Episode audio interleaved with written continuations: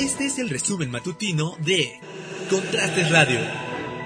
El senador de la República, Alejandro Armenta Mier, negó que exista un complot en contra del diputado local Gabriel Biestro, lo anterior tras reunirse con la presidenta municipal de Puebla, Claudia Rivera Vivanco, para entregarle su proyecto de gobierno de 10.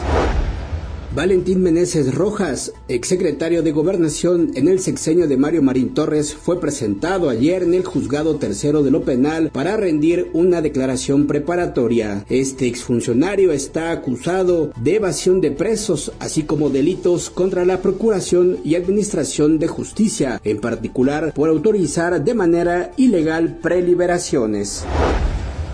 Sobre el tema, el gobernador del estado, Luis Miguel Barbosa Huerta, advirtió que van a iniciar una investigación por posibles actos de corrupción cometidos por funcionarios de Mario Marín, pero también por colaboradores de Rafael Moreno Valle Rosas y Antonio Gali Fayad. Aseguró que pronto podría haber más detenciones.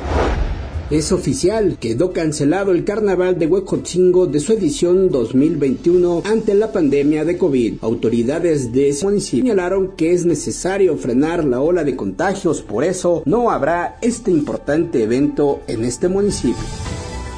Este fue el resumen matutino de este 9 de febrero. Le saluda Carlos Gómez. Que tenga un excelente día.